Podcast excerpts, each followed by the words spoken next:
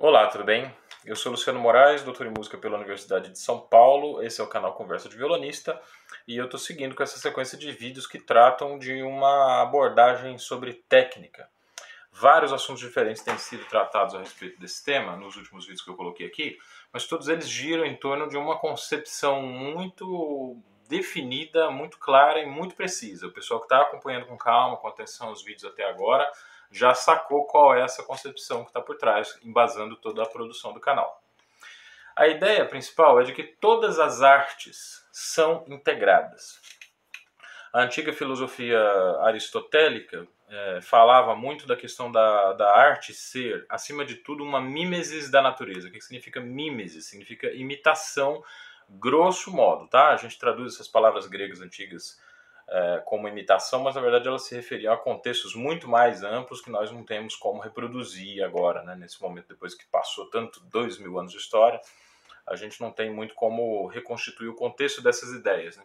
Mas o contexto que se aproxima mais da concepção aristotélica era a imitação da natureza. Isso pode, em algum momento, significar que a boa obra de arte é aquela que é representativa no sentido assim, pictográfico. Dizer, um bom pintor é aquele que pinta um cavalo, você vê o cavalo na pintura. Dizer, o cara que trata da, da questão figurativa de forma mais precisa. Né? Mas a natureza não é isso exatamente. A natureza não é uma figura. A natureza é um processo. A natureza é um processo orgânico que prevê a sua reprodutibilidade, a sua permanência e a sua integração sistêmica. Veja essa pandemia que nós estamos vivendo agora. Isso acontece por quê? Porque a natureza é integrada.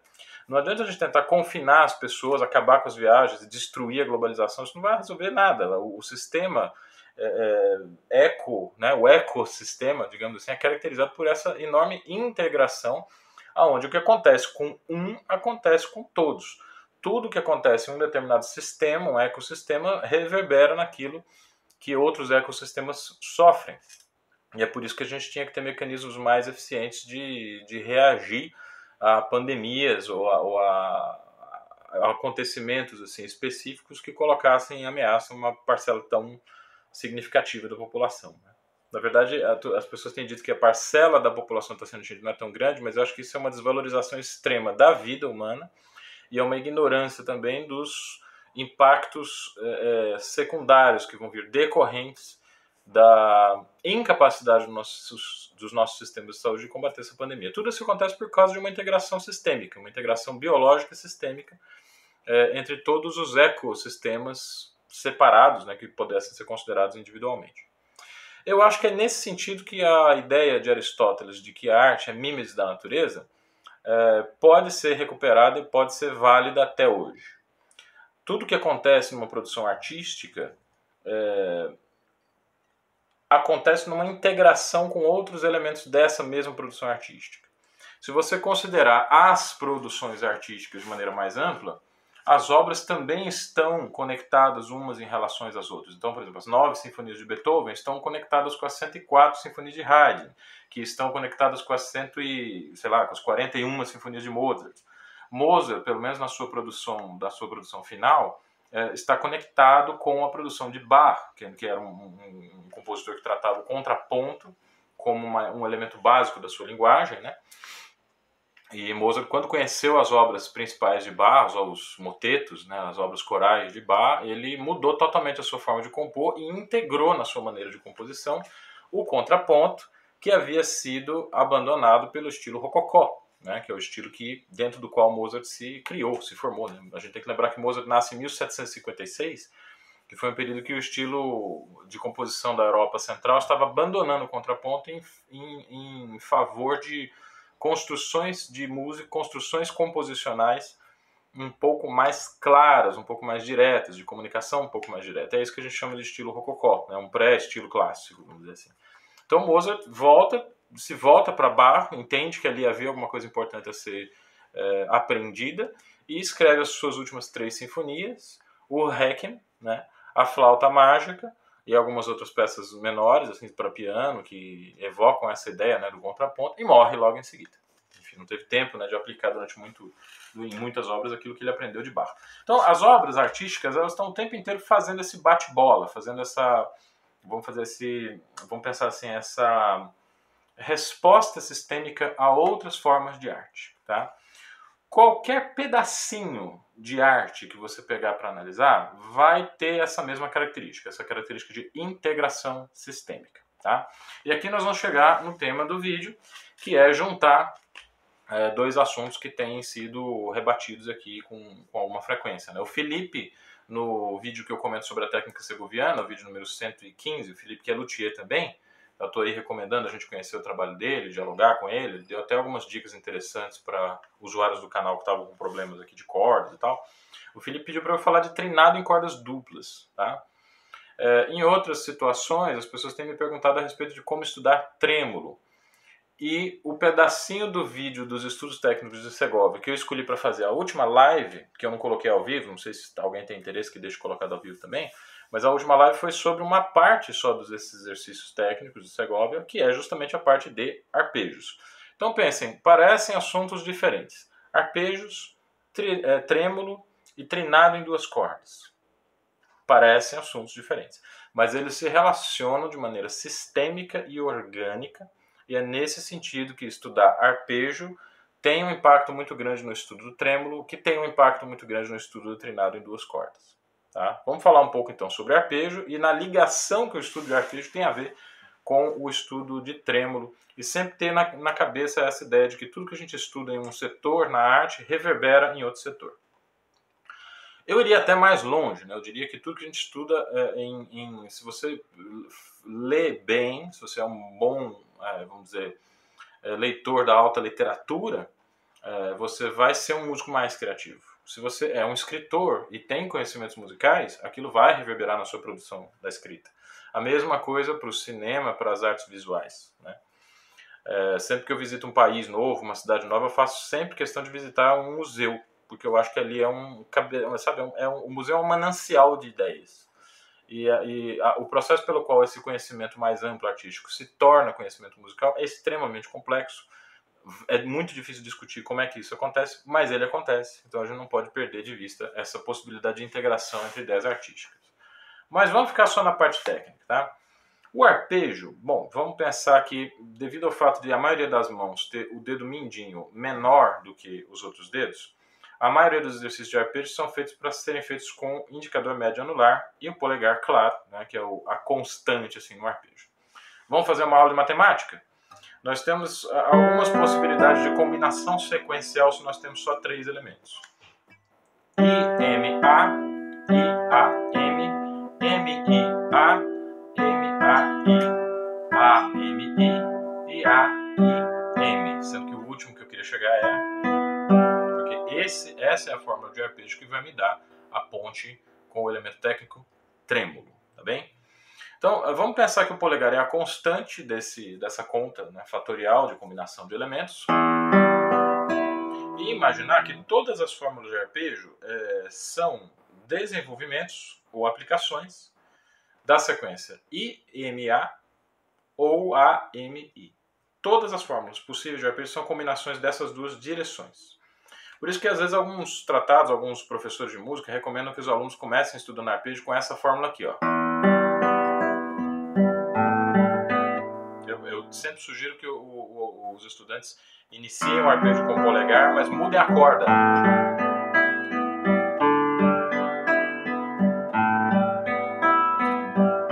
Tá certo? Porque o polegar também acostume com essa mobilidade. Ele é, ele é o elemento constante mas ele precisa ser submetido também a um processo de variabilidade, porque senão você aprende a tocar, você não, não aprende a, a, explorar a distância entre o polegar e o indicador, que é necessário explorar também. Mas é, vamos voltar aqui ao, ao, problema do. Da, por que evitar essa fórmula de arpejo de seis notas? Porque a gente não está preparado, a gente não estudou ainda essa sequência do indicador para o anular e a sequência do anular para o indicador. São movimentos opostos. Para você combinar dois elementos opostos, cada um deles tem que ser estudado separadamente e você tem que desenvolver um, dizer, um, uma destreza, uma desenvoltura nesses elementos separadamente. Então eu sugiro começar por quatro notas.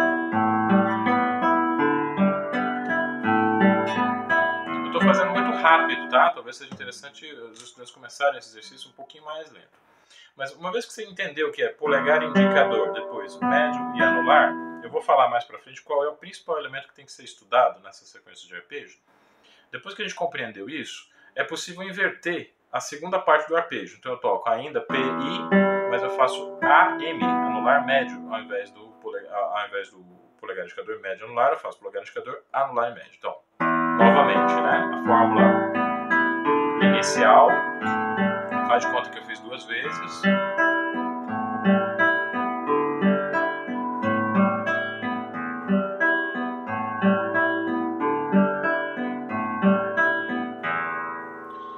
É, se eu mantiver essa relação do polegar com um dedo qualquer e os outros dedos que sobraram vão alternar, eu vou ter uma fórmula que começa com, com o polegar indicador e anular. Então eu repito isso.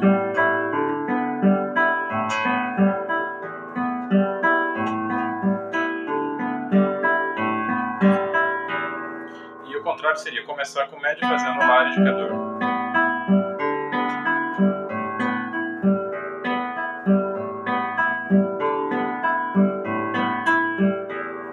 sobrou uma série de arpejos teria que ser começada com o anular. Indicador de médio. Seria com o médio logo em seguida anular.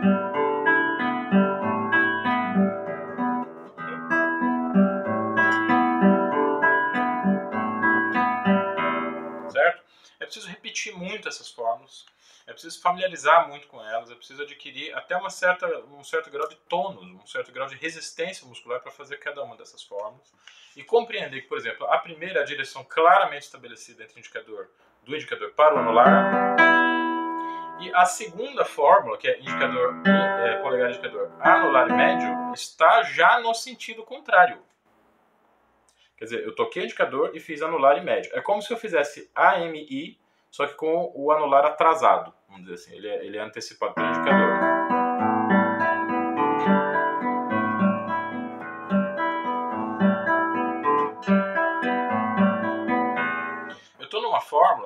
É, que, sem precisar abordar a ida e a volta, como aquela fórmula de seis notas é, sugere, né?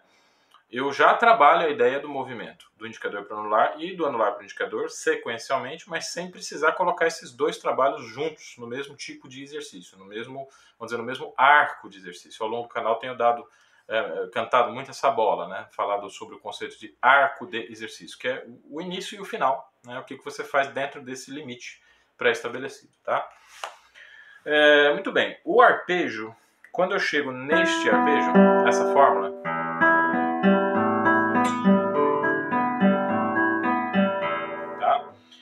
posso começar já a trabalhar a ideia do trêmulo, porque o trêmulo ele é exatamente essa sequência, P, A, M, I, mas com os três dedos tocados na mesma, operando né, na mesma corda. Então seria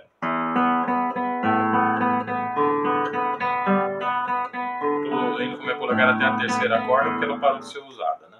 Pelo indicador médio anular. Mas qual é o problema de usar partir direto para essa, essa fórmula? A gente não está muito acostumado, a mão não está muito acostumada ainda com nesse arco de, de trabalho a, a, operar três, os três dedos em uma corda só. Isso é uma coisa extremamente complexa, complexa de fazer. Tá? Muitos excelentes violonistas aderiram a uma nova ideia que está circulando por aí, que é de fazer escalas não só com indicador médio, mas com indicador médio e anular. Quer dizer, o que, a gente, o, que o professor Nicolas Barros da Unirio chama de digitação ternária. Né? Quer dizer, ternária usar três dedos para fazer é, sequências de escalas. E também muitos violonistas excelentes, entre eles o próprio Fábio Bartoloni, né, que conversou comigo na, na, na, última live que eu, que eu transmiti aqui pelo YouTube. Ele, ele falou, né, na verdade ele não conversou comigo na live exatamente, mas a gente conversou sobre isso num grupo de WhatsApp de violonistas dos quais nós fazemos parte que ele é um violonista binário incorrigível. Ele prefere a regularidade de peso, dinâmica e timbre da digitação binária, né? Mas isso não significa que ele não saiba fazer a digitação ternária. Um bom violonista sabe fazer de tudo, mas escolhe aquilo que é conveniente para sua formação musical, para sua expectativa estética, né? para aquilo que ele almeja atingir musicalmente. de qualquer maneira, é, é, essa celeuma entre a digitação binária e ternária só nos mostra que existe um problema aí. Algumas pessoas preferem lidar com esse problema, outras pessoas preferem contornar esse problema, às vezes até evitar, mas o problema está lá. Né? Então, como resolver esse problema? Como abordar esse problema no trêmulo, que é um, um tipo de efeito que vai exigir três dedos de tamanhos diferentes a, a, a, acionando uma mesma corda? Ora, aos poucos, claro. Pega então essa fórmula e escolhe dois dedos para atuarem na mesma corda. É, depois você comprime isso e passa a ter os três dedos atuando na mesma corda. Então, uma sugestão inicial seria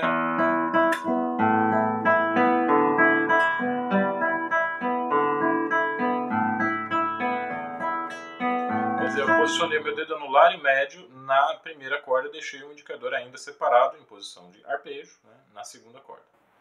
Eu sugiro, na verdade, alguma coisa melhor ainda, que seria colocar o anular e o médio na segunda corda, porque o trêmulo ele é um efeito complicado de produzir, mas ele é mais fácil quando feito na primeira corda.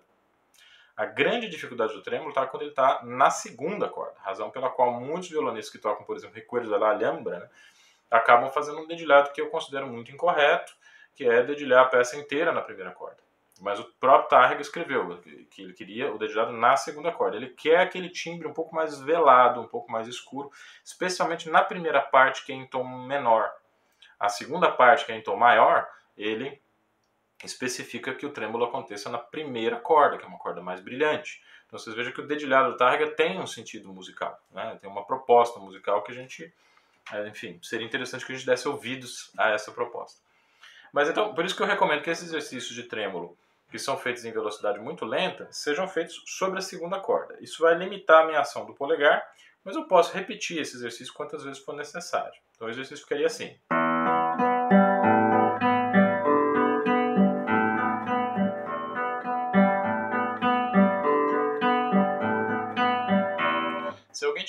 Acento no dedo médio, isso não é defeito da gravação. Eu estou fazendo propositalmente um, um, ligeiro acento no, no, médio, porque ele é a segunda nota de um ciclo de quatro, e sendo que a primeira é polegar, a segunda precisa ser um pouquinho mais reforçada.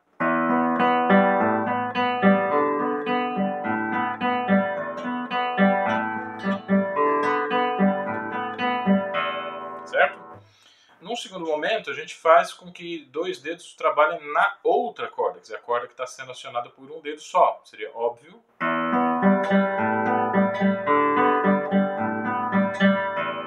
Porque fazendo os exercícios dessas duas maneiras, a gente está acostumando a mão a alinhar o médio e anular em uma mesma corda.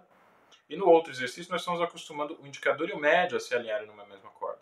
Né? Então, em um caso, nós temos o anular isolado na corda de baixo, e no outro caso nós temos um indicador isolado na corda de cima. Isso ajuda, que, ajuda a gente a perceber, e aqui eu queria que vocês prestassem muita atenção, tá? porque esse ponto é muito importante. O objetivo do exercício não é a gente fazer determinadas coisas, é, é criar um campo de percepção. Então não adianta nada vocês fazerem esse exercício ouvindo o vídeo do YouTube tá? Que às vezes a gente faz ali um vídeo que é interessante lá, um vídeo sobre economia, sobre política, ou um vídeo que a gente curta sobre saúde pública, sobre o coronavírus, né? E ah, enquanto vê o vídeo, a gente está lá fazendo exercício técnico. Isso não, não adianta nada, é melhor não fazer o exercício, tá? É melhor parar o violão, deixar o violão de lado, veja o vídeo que você quer assistir, ouça o que você quer ouvir e volta pro violão quando você puder dedicar toda a atenção para ele, tá? Porque a questão não, não importa você ficar repetindo o movimento. Importa você criar condições de desenvolver a sua percepção. Que percepção? A percepção sonora, sem dúvida, em primeiro lugar, mas para um instrumentista é fundamental a percepção corporal. Qual é o elemento que está em jogo aqui que precisa ser trabalhado com mais afinco? O relaxamento logo após o toque, em cada uma das, é, em cada, em cada uma das notas que a gente produz. Então, por exemplo, anular, toque relaxa. Médio, toque relaxa. Relaxa. Para que essa sensação de relaxamento seja atingida e seja estudada corretamente, não basta estudar lento. Tem que estudar lento, mas estudar lento prestando atenção no quê? Qual é a diferença de é, é, posição da mão quando você toca assim, um, cada dedo um dedo em cada corda, e quando você toca assim? é um pouquinho mais inclinado, sabe? Esse, o pulso, ele tem. Estou vendo aqui na câmera se vocês conseguem enxergar, né? Ah, isso aqui é uma coisa, isso é outra. Talvez eu esteja exagerando o movimento, para vocês perceberem o movimento, né? Talvez seja interessante que esse, esse movimento não acontecesse de forma tão, tão invisível, mas ele acontece. E a gente tem que sentir o movimento. Lembrando sempre que alguns movimentos que não são vistos são sentidos como vetores de direção.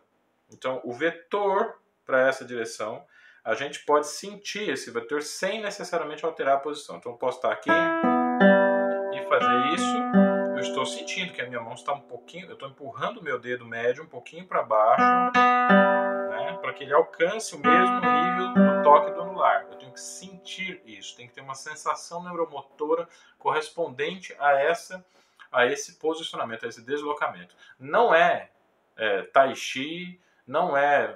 Aliás, até o Tai Chi é exatamente isso. Ele é uma questão de percepção corporal com base feita em alguns movimentos específicos. Né? Mesmo uma, uma, um conjunto de ações puramente corporais, ele exige um grau de atenção para que a gente sinta os resultados físicos dessas ações. No caso do estudo da técnica, é a mesma coisa. Quando eu tenho o médio e o indicador na terceira corda, mesma coisa Aí cada mão vai reagir diferente. Por exemplo, a minha, eu sinto que ela volta um pouco naquela posição inicial, tá? Do arpejo com um dedo em cada corda. Por uma razão muito simples. É, eu sou muito mais acostumado a tocar indicador e médio alinhado em uma corda do que médio anular alinhado em uma corda, tá? Porque realmente, assim, a minha formação de violonista é baseada numa técnica binária, baseada numa técnica de uso de dois dedos, indicador e médio, para tocar escalas.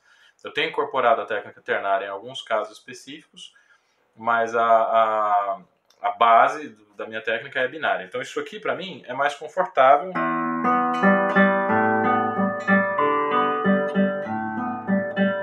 do que isso.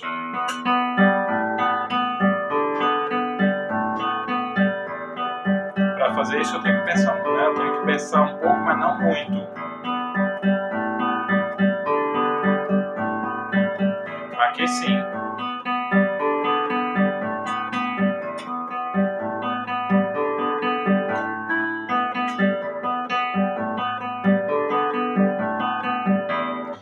Que a velocidade vai aumentando, né? a gente vai conseguindo tocar cada vez mais rápido, mas a sensação neuromotora do relaxamento, a sensação de que os dedos estão tocando e abrindo, ela precisa se manter em todos os andamentos. Tá?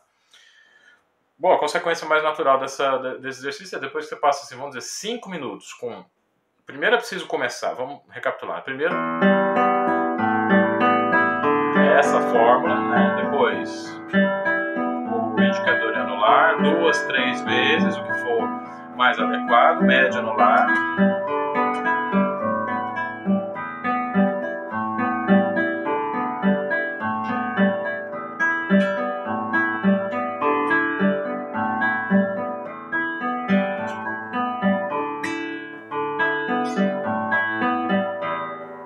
Agora começa a reunir os dedos aos poucos. Segunda corda, anular e médio.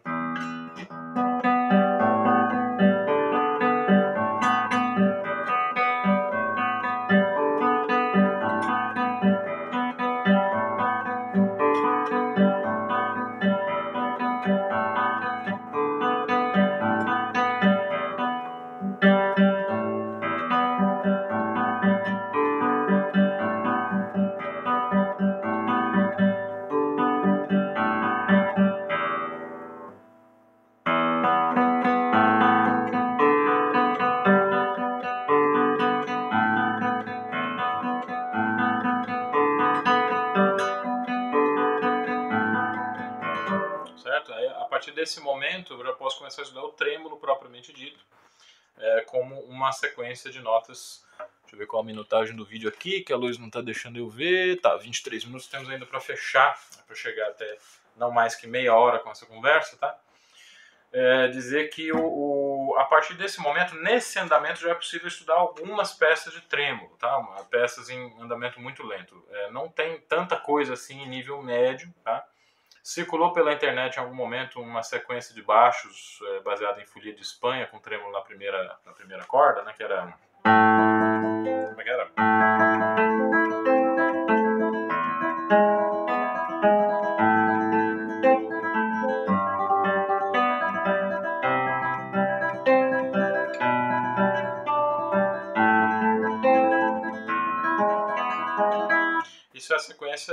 Sequência harmônica de, de, de folha de Espanha, essa sequência.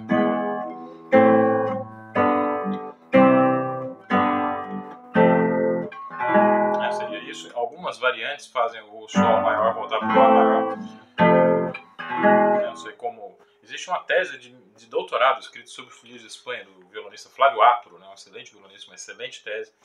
Vou comentar aqui esse trabalho em algum momento aqui do canal. Tá? Mas essa sequência de acordes, na verdade, a gente pode fazer é, como um campo de estudo do trêmulo eu sugeri que a gente transpusesse essa sequência para uma quarta abaixo, fizesse toda a, a sequência de Espanha em Mi menor.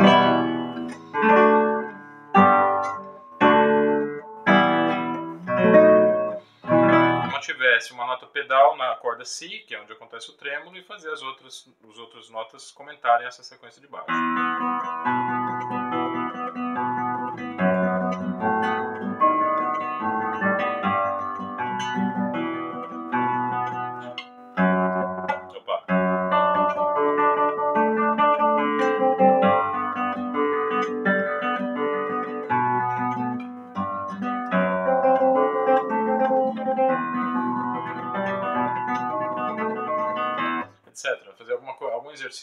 Baseado na, na Folha de Espanha para que o trêmulo acontecesse na segunda corda.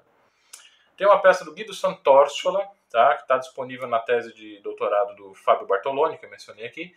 Ele fez um trabalho sobre a obra para violão de, de Guido Sant'Orsola, é, chamada Três Áreas da Corte. O primeiro movimento das três áreas da corte trabalha com uma passagem em trêmulo. Tá?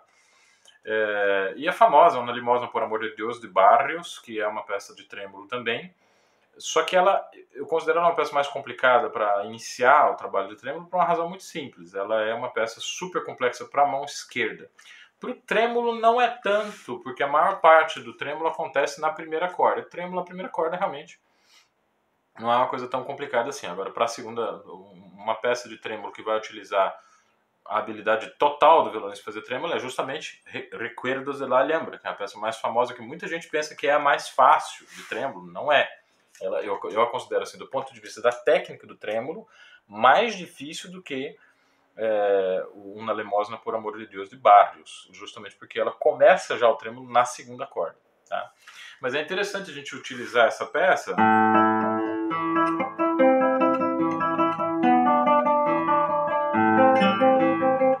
para desenvolver uma percepção que é a seguinte: a mudança de uma nota para outra no trêmulo, sabe? É que a gente precisa realmente ter um certo cuidado em, em é, fazer com que essa passagem, por exemplo, do Mi para o Ré.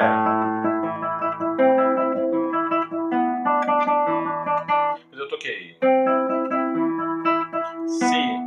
A próxima nota é o Ré, mas eu preciso ouvir o Mi soando junto com o Si.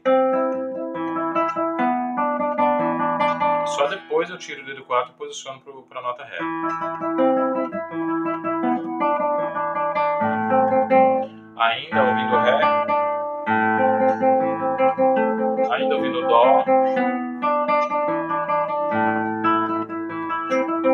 Quer dizer, trabalhar as mudanças de posição sempre assim, um pouquinho, manter uma coincidência de sonoridade, uma coincidência de ressonância entre a última nota do trêmulo e a primeira nota do próximo tempo. Tá? Isso é fundamental para manter a continuidade do, do trêmulo, o legato do trêmulo. Tá certo? Então essa aí é a, a relação principal que a gente tem como estabelecer entre o arpejo e o trêmulo. Felipe, e o trinado em duas cordas? O trinado em duas cordas, eu tenho que dizer já de saída que ele é um efeito que não tem especial apreço, tá? Porque ele veio por uma intenção de imitar o trinado do cravo, e o cravo é um instrumento diametralmente oposto aos instrumentos de cordas dedilhadas. Do ponto de vista histórico, o cravo e o alaúde conviveram mais ou menos na mesma época. O alaúde era um instrumento utilizado exatamente para evocar efeitos que o cravo não podia é, produzir. E um desses efeitos é exatamente o, o, o trêmulo como ornamento, e não como esse trêmulo suave, delicado, que por ele ser tocado em uma corda que não ser tocado sem o ataque da mão direita, ele tem uma delicadeza, ele tem uma suavidade que o coloca como realmente um ornamento, né? É, isso é, é, muito mais bonito e era preferível, inclusive, como ornamentação pelos ouvidos dos compositores barrocos. O trêmulo em duas cordas. Eu estou avacalhando, claro, né, mas ele, ele vai me impor é, é, uma audição na mesma dinâmica das notas da ornamentação que a gente tem nas notas estruturais. Tá? Então ele é, uma, ele é uma sujeira. Quando você ouve o cravo tocando um trêmulo, ou desculpa, um trinado, você ouve esse trinado se destacar do contexto melódico estrutural. Tá? Então, isso é interessante para a gente pensar. Será que os compositores cravistas do século XVI, XVII, XVIII utilizavam o, o trinado assim, com, com, com, tantas notas tão prolongadas, na mesma intensidade? Ou será que eles eram um pouco mais parcimoniosos no uso do trinado, né, do trinado regular e constante? Nunca vamos saber, só podemos elencar hipóteses mas é, é uma tentativa do violão é, de explorar um efeito que era, na verdade, um defeito de um outro instrumento. Então, incorporar defeitos de instrumentos no nosso, eu acho meio mancada. Mas, enfim, o efeito está aí, tá? Ele, ele historicamente tem raízes muito profundas, existem exemplares de, de trinados em duas cordas que acontecem desde muito tempo. Os mais famosos são feitos pelo duo Preste Lagoia, nas transcrições das sonatas de Scarlatti justamente para tentar imitar o idiomatismo do instrumento original, o cravo, né? É, e distanciar estilisticamente as obras de Scarlatti das obras que eventualmente eram compostas, tinham sido compostas para alaúde ou para outros instrumentos de cordas dedilhadas. Mas o processo do trinado em cordas duplas, ele é exatamente o mesmo processo trinado do arpejo, com a diferença que o dedo que executa, os dedos que executam o arpejo eventualmente vão trocar de corda. Então deixa eu dar um exemplo aqui estou fazendo um arpejo que é que é como se fosse aquele arpejo do estudo número 9 do Opus 35 do Fernando Sor, que é só que cada dedo está numa corda, né? O estudo, vocês lembram desse estudo?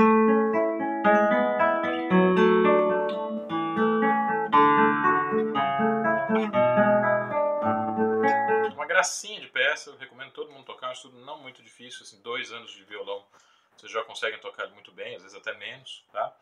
Mas é essa sequência, polegar terceira, indicador segunda e, e médio na primeira. Se a gente comprimir o indicador e o polegar na mesma corda, a gente vai ter isso. Se a gente coloca um dedo preso na corda, a gente vai ter...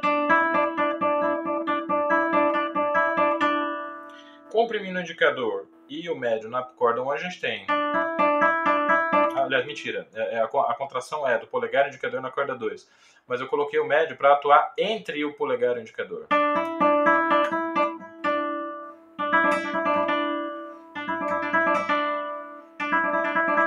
Vai fazendo mais lento.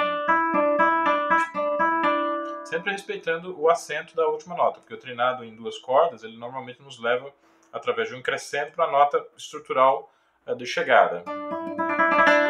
Né? Essa, essa é o, esse é o resultado que normalmente se vê.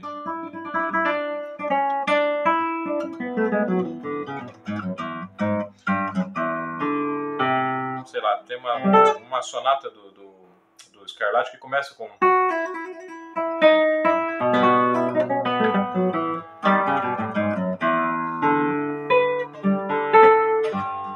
Eu não vou me lembrar dela agora, mas depois, num próximo vídeo do canal, eu vou comentar que sonata é essa, uma sonata tem um arranjo muito bonito do Manuel Barroeco, né? E esse, esse treinado ele tem essa...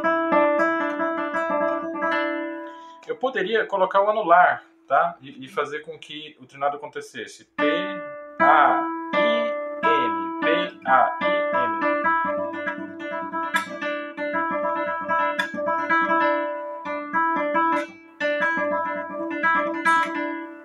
estudar isso né, para atingir velocidade, mas o processo de aquisição de velocidade no treinado é exatamente o mesmo que a gente usa né, para adquirir velocidade em arpejos ou em tremos, né, lento e com variedade de ritmo.